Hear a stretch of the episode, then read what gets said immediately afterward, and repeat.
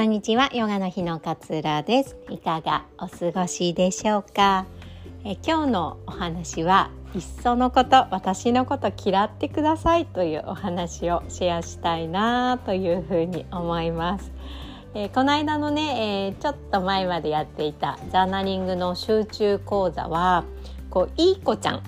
でいることにちょっと辛くなってきたみたいなことをね、えー、テーマにジャーナリングを第、えー、全5回、えー、やらさせていただいたんですけれども、まあ、いい子ちゃんってやっぱ嫌われないようにとか、まあ、人の顔色を見て、えー、人が嫌な思いをしないようにとかっていうふうに自分の気持ちを優先させるよりも人がどう思ってるかな人がどう感じてるかなこっちにこう重きを置いている。で自分は本当はこう思ってるんだけれどもこう言ったら相手の人私のこと嫌っちゃうかなとかなんかこんなことをしたら相手の人がなんか私のこと攻撃するんじゃないのかなとかっていうふうに思ってしまって本当はこうなんだけれども相手の意見に合わせるみたいなことをまあやっていきがちでなんかでもだんだんとそれにこうズレを感じてきてなんか疲れたななんていうふうに、えー、考えてしまうっていうのがあると思うんですね。ね私この間のそれこそマインドフルネスの基礎講座のねこうえー、資料みたいなのを作っていてちょっと自分の過去のことをちょっと思い返していたんですね。で私このポッドキャストでも何回かお話ししてると思うんですけど昔はすごいバリバリのキャリアウーマンだったんです。で、えっとまあ、アパレルの広報に長くいてまあ、広報宣伝畑をこう歩んできたんですけれども割と若くしてねあの若い人が集まるようなチームだったので若くしてこう課長になったんですよね。で部下が何人かいるみたいな環境ででしかも初めて役職がついてみたいな状況でで部下ともそんなにこうなんでしょうねあの年齢が変わらないみたいな状況だったんです。で私がその時取っていた行動って嫌われないようにしようってすっごい思ってたんですよ。後輩からとか部下から嫌われないようにあの上司嫌だよねとかって思われないようにっていうのもね自分が部下の時って何回か多分上司の悪口言ってたと思うんですよこういうとこ嫌だとかあのこういう状況にあったのに全然助けてくれなかったとか 文句言ってることが私にもあったから私はそういうふうに言われたくないっていうのを気持ちがすごく強くって。とにかく嫌われないためにいい顔をしないとっていうふうに思って接していたんですよね。だからなんかあの注意しなきゃいけないところとかなんかここは違うんだけどなーっていうところとかも注意ができなくって嫌われるのが怖いから。で自分を犠牲にして、まあ、自分がやればいいかとか自分がカバーすればいいかで自分はもう仕事でいっぱいいっぱいになってくるでも嫌われたくないから「あもう今日はここまでにして帰っていいよ」とかって言って返させてでも私がフォローしないと私がやらないとっていうようななんかもう状況に結構陥ってたんですよね。でその状況をね例えば先輩そうに相談するとか自分のその上司に相談するってこともできなかったんですよ。っていうのは無能だって思われたくないって今度は思っていたからそんなんでできないのみたいなそんなうまくね何十人も部下がいるわけじゃないのにそんなまとめられないのみたいな 本当は経験者の人とかにねこういう時ってどうしてましたとかって聞けばよかったんだけれども聞いたら最後無能だって思われる。でむしろそのじゃあもうあなたはできないならもう役職外しますとかってなったら後輩からもなんかバカにされるしみたいな自分のまあ立場が危ういみたいな状況ですよね。そんなことを思ってもういっぱいいっぱい いっぱいいっぱいになりながらもこうでも仕事にね、まあ、しがみついてたって言い方が正しいのか分かんないんですけどね仕事は仕事で楽しい部分もすごく感じてたんですけれどもまあ一生懸命やりながらも疲弊していったっていうような感覚だったんですよね。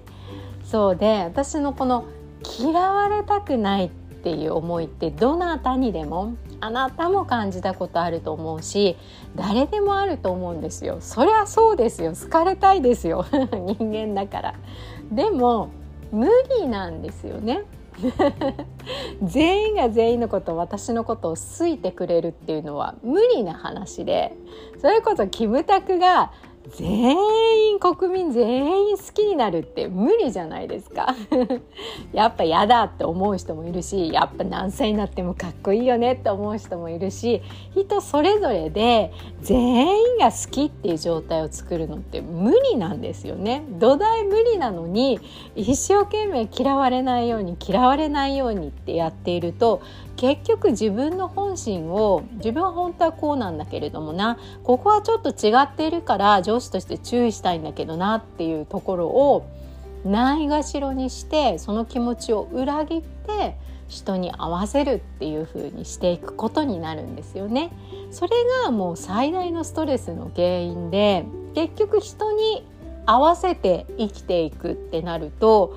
人の人もね自分と一緒で感情の波とか、まあ、調子がいい時もあれば調子が悪い時もあるんですよ。それはみんな人間そうなんだけれども人に軸足を置いているとその人の波に 自分があちこちあちこち左右されちゃうあの人のリアクションはこうだしこの人のリアクションはこうだしってなってヘトヘトってなってしまう。それよりかは自分に軸足を置いて自分はこういうふうに思う。自分はここは注意しなきゃいけないと思うっていう自分の本当の気持ちを行動に移していった方がこう人の波に揺られてあっち行ってこっち行ってあっち行ってこっち行ってってなる疲れよりも自分はこういうふうに思うからこういうふうに伝えた。で相手はもしかしたらそれ嫌だって思うかもしれないけれどもそれはもう相手の問題で私はこれをこういうふうに思ってるからって言って一生懸命伝えたっていうことの方が結局心が落ち着くなっていうふうに最近ではね その時は思わなかったんですよ。最近では感じるようになったんですよね。結局人の波長に合わせるのってすごい辛いなっていうふうに思ってそれよりも自分の本心に合わせてもしかしたら言ったことでなんか攻撃されることがあるかもしれないし陰口言われることがあるかもしれないけれどもでも相手に合わせるよりも自分の本心に従った方がでもこれは自分にとって大切なことだったんだよなって。相手がどう思うかはもう相手の問題で自分はこれが言いたいと思ったからこの言いたいってことを一生懸命伝えるために行動したんだよねっていうことを思ってた方がなんか気持ちが楽だなって思うようになったんですよね。え人間いっぱいいるじゃないですか。人間いっぱいいますよね。1億2,000万人ぐらいいるんですか？今の人口って。だから1%の人に好かれればそれだけで120万人があなたの味方になるんですよ。でも生きていく中で多分120万人の方とあんまりこう関わってこないと思うんですけれどもでも1%でもそれだけの人に好かれるって思ったらなんかちょっと気持ちが楽99%に嫌われたとしても味方はいるっていう風に思えるとちょっと楽なんですよね。で自分がこういう風に本心を伝えることによって離れてった人とかっていうのも絶対出てくると思うんですよ。あの人は合わないなって思って離れてった人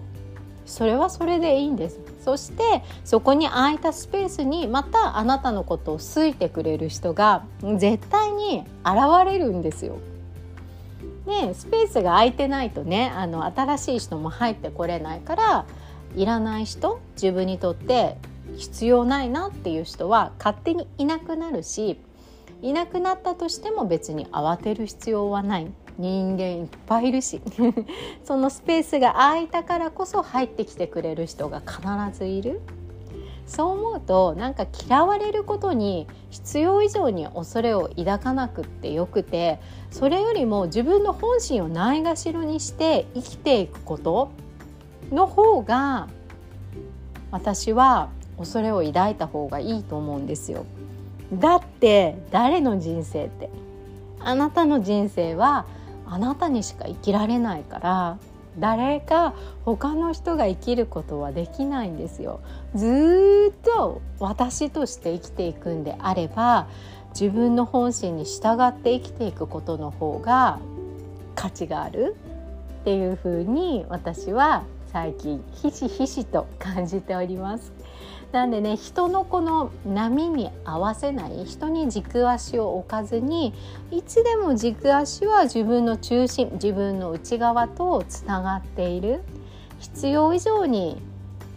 嫌われることを恐れる必要っていうのはありません。必ずあなたのことを好いてくれる応援してくれる人っていうのも絶対にいるのでそれだったら相手に合わせてヘトヘトになるよりかは自分の本心につながっている方が人生面白いんじゃないのかななんていうふうに思いまして今日はこんなお話をさせていただきました。マインドフルネスね基礎講座まだねもうちょっと応募しておりますので是非駆け込みでも大丈夫です。気になっている方は自分の直感を信じてみてください。そうでこのマインドフルネスって学ぶとね人間関係もすっごい楽になりますよ。なんかね細かいことがどうでもよくなる 極端なことを言うと。っていうのがねあの私は実際にそれも体験しているので、えー、そんな話もねあの人間関係の悩みってみんな経験しているし生きていく中でつきものだったりするのでそのあたりも結構ねフォーカスしながらやっていきたいというふうに思っています、えー、詳細はこのポッドキャストの概要欄に URL 貼ってありますのでぜひチェックしてみてください。では今日も聞いてくださりどうもありがとうございます。あなたらしい穏やかな一日をどうぞお過ごしください。さようなら。